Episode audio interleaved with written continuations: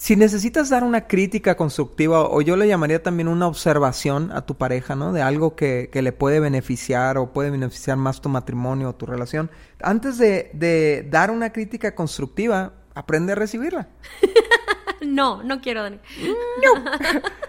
Mejor no hay que criticarnos. No, no es cierto. Sería muy malo, ¿no? No, no criticarnos. Sí, exactamente. O sea, eh, realmente, o sea, ok, te encanta hacer observaciones a los demás, pero ¿qué tan bueno eres para recibir observaciones tú?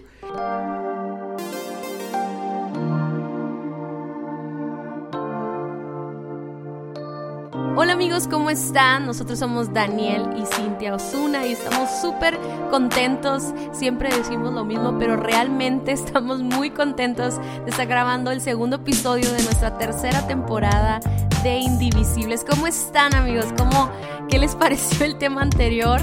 Espero que todavía estén todos muy bien en sus matrimonios, que estén mejor aún, porque esta semana ya no hubo mentiras en nuestras relaciones, ¿verdad Dani? Sí, Cintia, y hoy vamos a, tocar otro tema candente que quizás uh, muchos matrimonios están experimentando problemas por este tema y es el tema de la crítica, Cintia. Sí, esa es otra palabra, esa es otra, eh, esa es otra eh, información que está saliendo de nuestra boca que al hablarla nos, nos divide el matrimonio. La onda con la crítica es que uno puede tener las mejores intenciones, ¿no? Eh, eh, pero a final de cuentas la mayoría de las veces se recibe de una manera negativa, ¿no?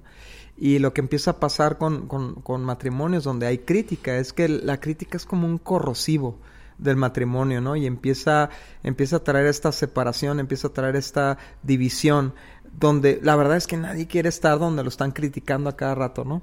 Sí, lo, son, son como balas, ¿no? Que llegan y te matan, te destruyen, te hacen sentir miserable, te hacen sentir que no eres suficiente, eh, apuntan a tus peores errores. Y, y obviamente hoy vamos a hablar acerca de la crítica constructiva un, un poquito más adelante. Pero ahorita queremos ver esa parte negativa de esto, ¿no? Y mira, Daniel, yo creo que a veces justificamos nuestra crítica y decimos que teníamos buenas intenciones, pero las motivaciones pueden ser distintas. Eh, nosotros encontramos tres tipos de motivaciones por las que sale la crítica de nuestra boca. Una puede ser el amor y el deseo de ayudarle a crecer, ¿verdad? Porque realmente quieres apuntar a algo que le está haciendo daño a él o está haciendo daño a tu relación, o puede ser que le esté haciendo daño a la economía de la casa o a tus hijos. Pero también a veces la motivación es un sentimiento de que somos superiores a nuestra pareja. Entonces nos damos el permiso de apuntar hacia sus fallas, ¿verdad? Y, o a sus carencias, porque sentimos que nosotros sí lo hacemos bien. Oye, Cintia, es, es mucho más fácil detectar fallas en otras personas que detectar fallas en nosotros mismos, ¿no? Entonces, muchas veces nuestra crítica viene de una postura orgullosa, ¿no? Una, una postura soberbia porque quizás tú tienes dominada esa área eh, en la que estás criticando a tu pareja, pero tienes muchas otras áreas que no están dominadas. Claro, pero es más fácil, ¿verdad?, apuntar hacia otro lado. E incluso estar pasando por una prueba tú de algún área difícil, débil tuya, pero desviar la atención de la familia hacia una debilidad de tu esposo o de tu esposa, ¿no? Pero la tercera motivación que puede surgir es el deseo literalmente de hacerlo sentir mal. O sea, porque como hemos platicado en otros episodios, hay cosas que hacemos mal nosotros, ¿verdad? Que podemos mejorar, cambiar, ser intencionales, pero hay otras áreas de nuestras vidas que siempre van a ser una debilidad porque son parte de, nuestra, de nuestro temperamento, de nuestras características físicas, ¿no? Eh, puede ser a lo mejor ah, el hecho de que tu nariz, tus ojos, la forma de tu cuerpo, etcétera, cosas que realmente nunca vas a cambiar, pero que tú sabes que si se las haces ver a tu esposo o a tu esposa, lo vas a sentir, lo vas a hacer sentir mal, lo vas a sentir, uh, va a ser un golpe bajo, ¿no? Para hacerte sentir como, yes, lo hice, lo logré, ¿no? O sea, lo, hice pedazos. ¿no? Oye, Cintia, yo creo que inclusive estas diferentes motivaciones hasta pudieran ser etapas eh, de, o grados de crítica, ¿no? O sea, de eh, una crítica proactiva o una crítica este orgullosa o, o, una crítica hiriente, ¿no? Yo creo que pueden ser grados y a lo mejor tú que nos escuchas ahorita ya estás en el grado de la crítica hiriente donde ya lo que dices es para lastimar o para fregar o para este contraatacar cuando cuando tú te sientes ofendido criticado, ¿no? Pero fíjate lo que dice Gálatas 5 del 14 al 15. Pues toda la ley puede resumirse en un solo mandato. Ama a tu prójimo como a ti mismo. Pero si están siempre mordiéndose y devorándose unos a otros, tengan cuidado, corren peligro de destruirse unos a otros. Y qué, qué, interesante, Cintia, cómo liga el, el, mandamiento principal, que es amarnos unos a otros, con el tema de estarnos mordiendo y devorando unos a otros, el tema de estarnos atacando, el tema de estarnos molestando, criticando, y se ten cuidado porque te puedes destruir. Y a lo mejor tú estás destruyendo tu matrimonio con tu crítica y por más bien intencionada que sea tu crítica, a lo mejor tú estás eh, permitiendo que las palabras que salen de tu boca en contra de, de tu esposo o tu esposa estén terminando de acabar con tu matrimonio. Mira, Dani, siempre, siempre va a ser difícil recibir la crítica. No es un proceso fácil, no, no se siente bonito y no, no es como que vas a sonreír y decir gracias por, por señalar algo mal en mí, ¿no? Sin embargo, nosotros podemos detectar muy fácil cuando la motivación es incorrecta, porque la palabra que sale de la boca de nuestra pareja va llena de orgullo, ¿verdad? Eh, trae una soberbia y trae un tono de voz, trae una actitud como lo que hablamos en la temporada pasada, pero también hay un fruto, pues, o sea, esa crítica no unió, sino que dividió, nuestra relación. O sea, no nos fuimos a dormir abrazados después de esa conversación, ¿no?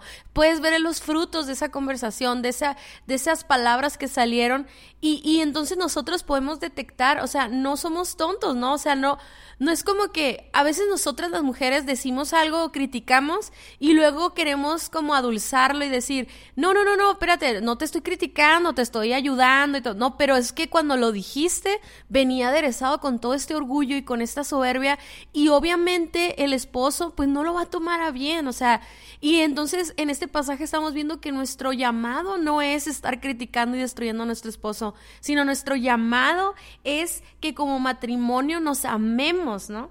Sí, Cintia, y fíjate, hace un eco con otro pasaje en Santiago 4:11 que dice, amados hermanos, no hablen mal los unos de los otros.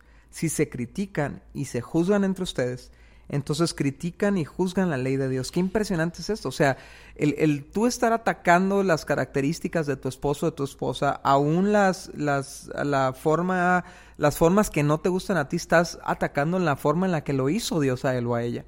O sea, muchas veces nosotros, por ejemplo, si tú eres una persona súper organizada y súper eh, type A, le dicen los gringos, ¿no? O sea, súper cuadrada, súper estructurada, y tu esposo o tu esposa es desorganizado, lo que sea, y tú estás critique y critique eso, lo que estás criticando es la hechura que Dios le dio a tu pareja y quien, a quien criticas es a Dios, el fabricante, ¿no? Dice, en cambio, les corresponde obedecer la ley y no hacer la función de jueces.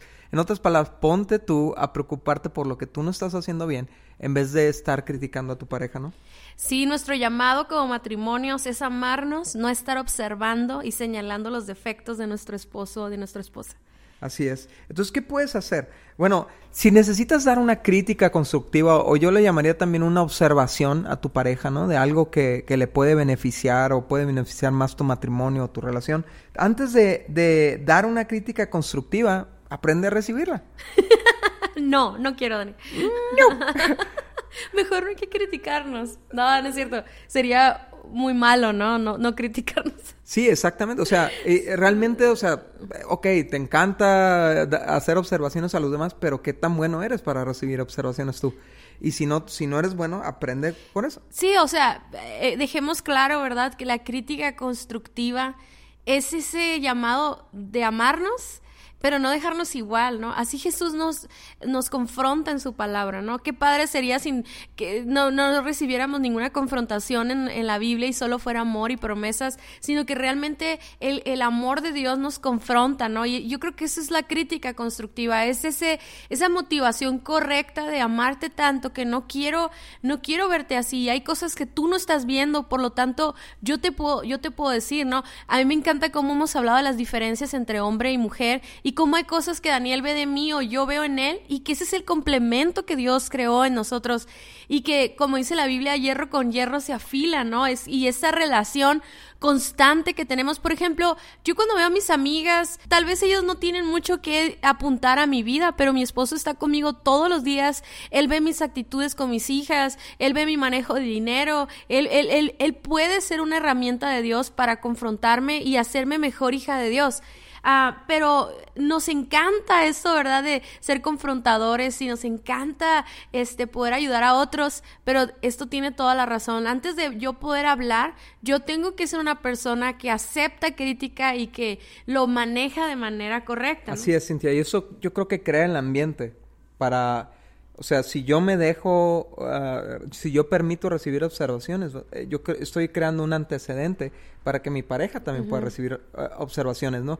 Pero sobre todo, fíjate, el, el, matrimonio, Cintia, es, es la cercanía humana más grande que existe. O sea, no hay otra relación humana que tenga tanta cercanía. Pero si tú te acercas, no, no sé si han visto amigos, eh, eh, no sé, ves un póster a lo lejos, un, un espectacular, lo ves gigante, lo ves increíble, pero si lo ves, de, lo, ves de cerca, empiezas a ver los defectos, empiezas a ver los, las imperfecciones. Y, y, lo mismo pasa en el matrimonio. De lejos se veía bien guapa, ¿no? La que ahora es tu esposa, se veía bien agradable. Pero cuando te empiezas a acercar, empiezas a ver esos defectos, ¿no? Pero el hecho de que tú estés cercano a ella o cercana a ella no te da permiso y autorización de Dios para hacerla pedazos por sus defectos. Sin embargo, sí es una ventaja yo reconocer que tú, Cintia, estás más cerca que cualquier otra persona y por lo tanto estás más capacitada para hacerme observaciones sobre mi carácter, sobre áreas que yo puedo realmente cambiar, ¿no? Sí, o sea, para ahí hay que desarrollar la madurez para poder escuchar ese tipo de comentarios y no sentirlos de manera ofensiva, ¿no? No sentirlos como una víctima, eh, no escucharlos como una crítica directa o algo que nos quiere lastimar o nos quiere quebrar, sino algo que está aportando nuestras vidas y para eso se necesita tener tanto eh, valor, ¿verdad? Entender nuestro valor en Dios, saber que no somos perfectos, saber que podemos todavía crecer aún más, tener la humildad de escuchar a las personas que más amas, porque a veces escuchas al que admiras y todo, pero si la persona que amas lo sientes así como si te estuviera golpeando, no sé, es bien difícil, ¿no? Pero yo creo que tiene mucho que ver con la manera en la que lo decimos y, ahorita es lo que vamos a ver, ¿no? ¿Cómo, cómo puedo hacer una crítica constructiva hacia mi pareja? pero, pero fíjate, no se trata de, de estar todo el día fregando, ¿no? O sea, todo el día diciendo ser un maestro. Y sabes, Dani, últimamente yo he estado aprendiendo eso que tampoco hay que hacerlo con los hijos, ¿no? Tampoco nuestros hijos van a soportar que sus papás todo el día estén criticando todo lo que hacen porque llega un punto en que los hijos dicen, oye, pues no hago nada bien, ¿no? Pero es bien diferente cuando lo haces en forma de cumplidos, ¿verdad? Cuando tú utilizas todo lo positivo que tiene esta persona y constantemente, o sea, hay una balanza, ¿no? De palabras de afirmación, de lo que haces bien, todo. Y entonces una de crítica, ¿no? Entonces... Sí, yo creo que esa balanza ni siquiera es una y una, ¿eh? O no, sea, no, no, no, no, Yo sé que no lo dijiste de esa manera, pero, por ejemplo, yo aprendí que para nuestros hijos, ¿no? Hay que hacerles una observación por cada cinco palabras de amor. Y yo creo que, que, funciona lo mismo en el matrimonio, ¿no? Y al rato vamos a hablar de las palabras, la palabra contraria a la crítica, ¿no? La palabra positiva. Pero yo creo que necesitamos cinco palabras de reconocimiento por una de crítica. Entonces es más fácil aceptarlo, ¿no? Sí, y, además porque, pues, sientes... Yo, yo, algo que yo aprendí, eso yo, se los digo a, a las esposas, de verdad se los digo con todo mi corazón, es de que somos imperfectos, ¿no? Daniel es imperfecto, yo soy imperfecta, cometemos muchos errores todos los días, pequeños, insignificantes y otros más significativos, ¿no?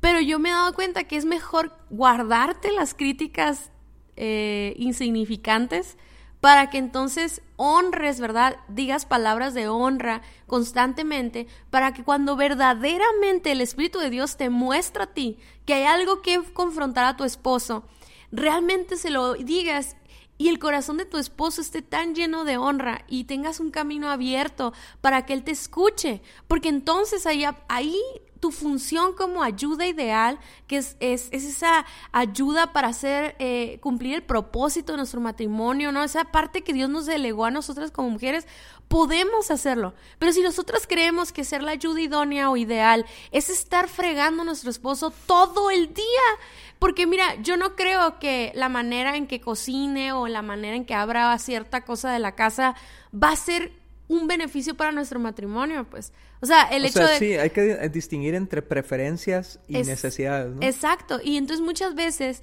nosotros estamos con la bandera de, hey, que no, que no soy tu ayuda idónea, no te tengo que estar diciendo todo. No, no, no, no, no. Nunca se ha tratado de eso. Se ha tratado que en los, en los momentos importantes, en, en los problemas, en, en el discernimiento que Dios te ha dado, o sea, ahí tú puedas hablar. Pero si tú te la pasas criticando, tú tienes cerrado el corazón de tu esposo. Y cuando verdaderamente verdaderamente él necesita escuchar algo de ti, no lo va a escuchar y va a entrar rebeldía a su corazón y es muy probable que hasta pueda cometer un pecado o, llevar a, bancarrota tu casa, etcétera. ¿Por qué? Porque tú lo único que has sembrado es crítica y entonces él no escucha, ya tu voz es insignificante para él, ya no es una voz de que, hey, está hablando mi esposa, tengo que escucharla porque es una mujer sabia, es una mujer que verdaderamente va a apuntar algo que, que puedo a lastimar a nuestra familia, etcétera, etcétera. No, como que te tienes que ganar ese lugar para ser escuchada y la crítica es lo peor que puedes hacer porque eso divide tu relación de matrimonio. Así es. Y entonces, si tú quieres crear este ambiente en tu casa, empieza tú. Y, y puedes hacerle esta pregunta a tu pareja, este va a ser el reto de esta semana, que le preguntes a tu pareja, tú que me conoces mejor, ¿cuál, ¿cuáles crees que son las áreas de mi vida en las que necesito enfocarme para crecer. Tú que me conoces mejor, ¿cuál, ¿cuáles crees que son las áreas de carácter de mi vida o las áreas de mi vida donde necesito enfocarme para crecer? Y aguanta vara. Ay, Dios mío. Fíjense, amigos, no crean que nosotros no pasamos estas cosas, ¿no? Yo creo que Daniel y yo no, no nos criticamos mucho. No sé si tú sientas eso, ¿no? Yo, yo jamás siento crítica de parte de Daniel. Sin embargo, hace unos días yo le preguntaba a Daniel, en una situación que yo estoy viviendo, yo le decía, ¿qué opinas de mí? O sea, yo creo que fue la peor pregunta que le pude haber hecho.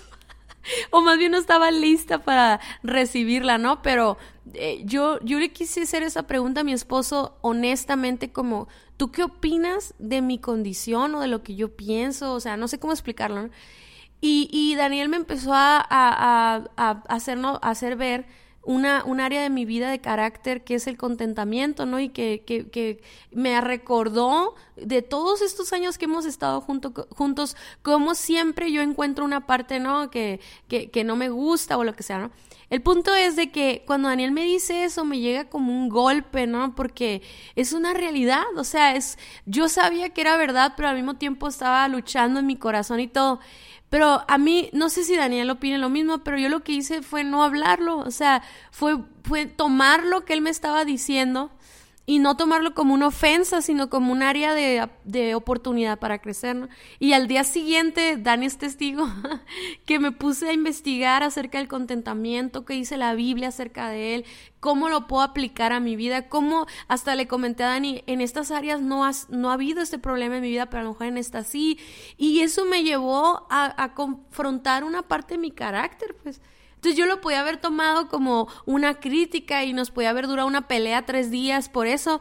Y al contrario, o sea, al contrario fue, yo le doy gracias a Dios porque tengo una persona en mi vida que me puede decir mis verdades, ¿no? Y me puede tumbar de mi orgullo de que estoy bien cuando en realidad no lo estoy, ¿no? Pero ahora, si tu esposo es quien necesita escuchar esa observación tuya, ¿cómo, cómo lo hacemos, Dani? Bueno, primero asegúrate que ha recibido suficientes comentarios positivos de ti. O sea, no en el día, ¿ok? Sino que sea normal que lo que escuche de ti sean comentarios positivos. Eh, número dos, verifica que lo estás haciendo por la motivación correcta. O sea, que no es, como te decimos, una preferencia que a ti, a ti te gustan las cosas de esa manera, sino que es algo que realmente perjudica su vida o está perjudicando tu matrimonio o está perjudicando su relación con tus hijos pero también asegúrate que tú no estás haciendo lo mismo, porque si tú estás haciendo lo mismo, tú no tienes argumentos para, para criticar, ¿no? Fíjense lo que dice Lucas 6:42, y yo creo que todo el mundo ha escuchado esto, ¿no? Pero dice, ¿cómo puedes decir, amigo, déjame ayudarte a sacar la astilla de tu ojo, cuando tú no puedes ver más allá del tronco que está en tu propio ojo? Hipócrita, Primero quita el tronco de tu ojo, después verás lo suficientemente bien para ocuparte de la astilla en el ojo de tu amigo. Y me encanta que Jesús usa la palabra amigo. Y, la, en realidad nuestros amigos son los que tienen que tener derecho a, confrontarnos, ¿no? Pero, este, y esto me recuerda a otro pasaje, Cintia, no está en el libro, pero está en, en Proverbios 27, del 5 al 7, dice, una represión franca es mejor que amar en secreto. Las heridas de un amigo sincero son mejores que muchos besos de un enemigo. O sea, recibe con, madurez la corrección. Pero si, si tú estás queriendo con, eh, eh, corregir a, tu pareja, por último, como lo aprendimos anteriormente, di la verdad, pero dila con amor. Lo vimos la semana pasada. Si amor no es tu motivación y amor no es el aderezo con el que vas a decir la verdad, mejor no la digas. Quédate callado. Sí, y el reto de esta semana es cambiar toda crítica destructiva, ¿no? Si identificamos que hay palabras adjetivos, actitudes con eh, palabras que salen con actitudes destructivas, aunque sean verdades lo que estemos diciendo, pero si la, motivación no es correcta, tenemos que cambiarlo por palabras de reconocimiento. Eh, nosotros encontramos en la Biblia dos uh, ejemplos de esto y los, uno es para la mujer y otro es para el hombre. Me encanta porque las, los dos necesitamos uh, reconocimiento. Tal vez uno lo necesita para su identidad, para su valor, su corazón, pero el, el hombre también lo necesita para, para, el, para tener autoridad en su casa, para sentirse eh, fuerte, honrado en su casa, ¿no? E, es, es, es, tan padre como aún en cada uno de nosotros hay esa necesidad, ¿no? Y, y lo vemos en Proverbios 31, cuando está hablando de la mujer virtuosa y todo, pero eh, aquí está hablando Proverbios está hablando Salomón y está diciendo, hay muchas mujeres virtuosas y capaces en el mundo, pero tú las superas todas. Está bien para eso, Cintia, porque eh, obviamente este pasaje está dedicado a las características de una mujer virtuosa. Amiga, si tú nunca has leído ese pasaje, te recomendamos que lo hagas. Pero me encanta porque también habla del hombre virtuoso, ¿no? El hombre que reconoce las virtudes de su esposa. Y esto lo está haciendo públicamente y, está diciendo reconózcanla por lo que ha hecho. O sea, a, mí me encanta reconocer a mi esposa delante de mis hijas. Me encanta que mis hijas escuchen eh, los atributos, los valores, todas las aportaciones que en su mamá hace por ella, que lo escuchen de mí. Que es la única manera que van a, aprender a honrar a su mamá, escuchándome a mí honrarla, ¿no? Y para los hombres, ¿qué dice? Este pasaje dice en Cantares 1.16, la mujer tsunamita a su esposo Salomón le dice, y tú eres tan apuesto, amor mío, Daniel, ah, tan agradable que no puedo expresarlo.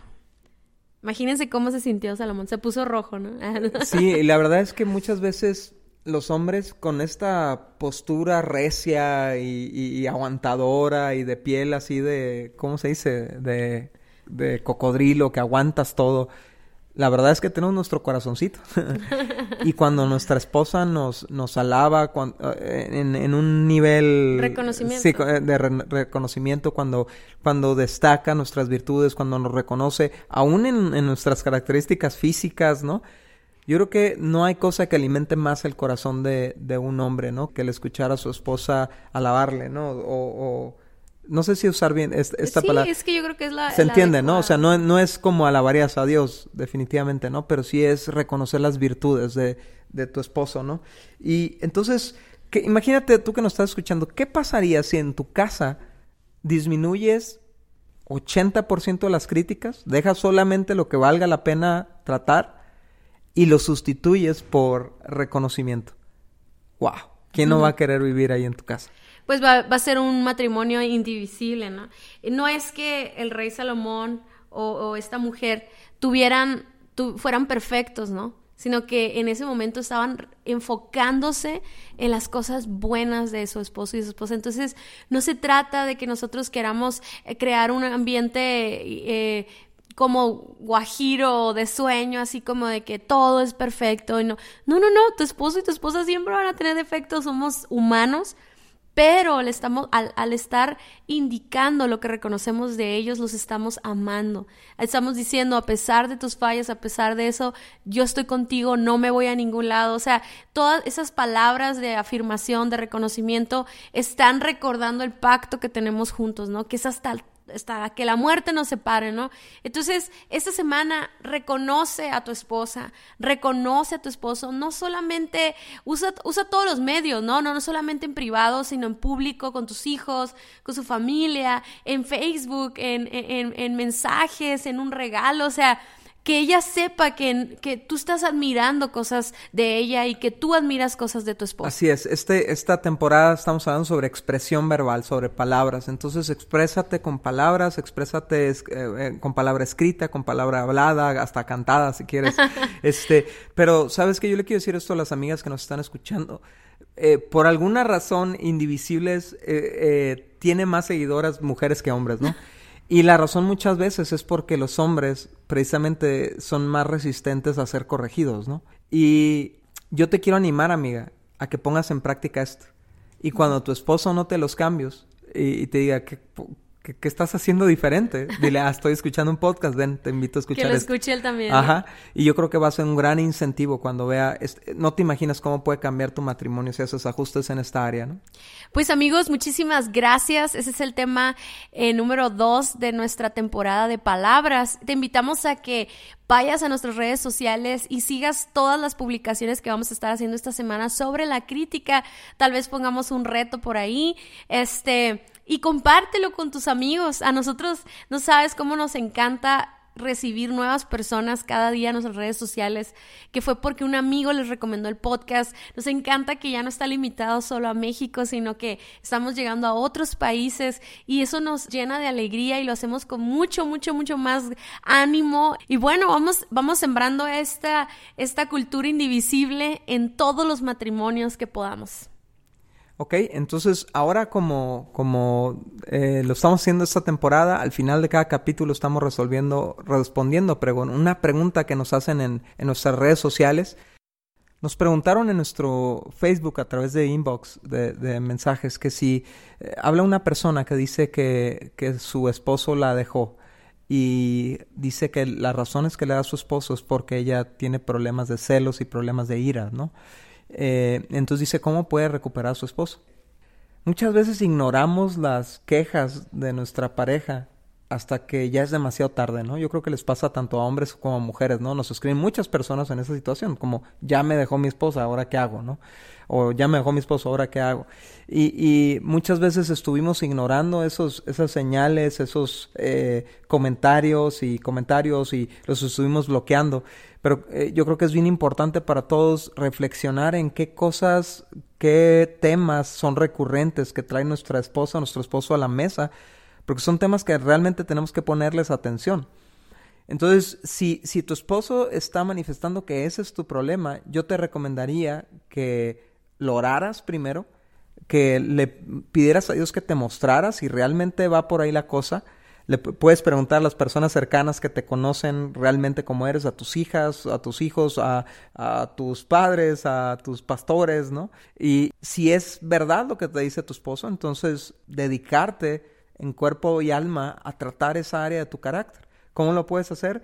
Leyendo libros, escuchando podcasts, yendo a consejería, inclusive hasta yendo a terapia, ¿no? Donde te ayuden a, procesar mejor tus celos, a, a procesar mejor tus inseguridades, tus temores, tu ira, para que entonces tú puedas ir con tu esposo y decirle, ya estoy viendo lo que tú estás viendo y quiero decirte que estoy haciendo algo al respecto. Yo creo que la razón por la que muchas parejas, muchas personas deciden dejar su matrimonio es por desesperanza, porque no ven realmente una actitud o un deseo de cambio en su pareja. Solo ven negación, negación, negación y pues su último recurso es irse. Lo importante de trabajar en esa área es porque probablemente eh, también te está afectando en otras relaciones. Entonces, el hecho de que tú trabajes en esa área no significa que tu esposo va a regresar. Sin embargo, puede ser un, un el, el, que él vea ese, esa intencionalidad y que vea el cambio permanente puede motivarlo a ir a una terapia ya ahora como matrimonios. Y, y es bien importante eso, muchas parejas vienen y van, ¿verdad? Solamente porque cambió una semana, ¿no? Entonces regresa y todo sigue igual y luego se vuelven a separar y luego se vuelven a juntar.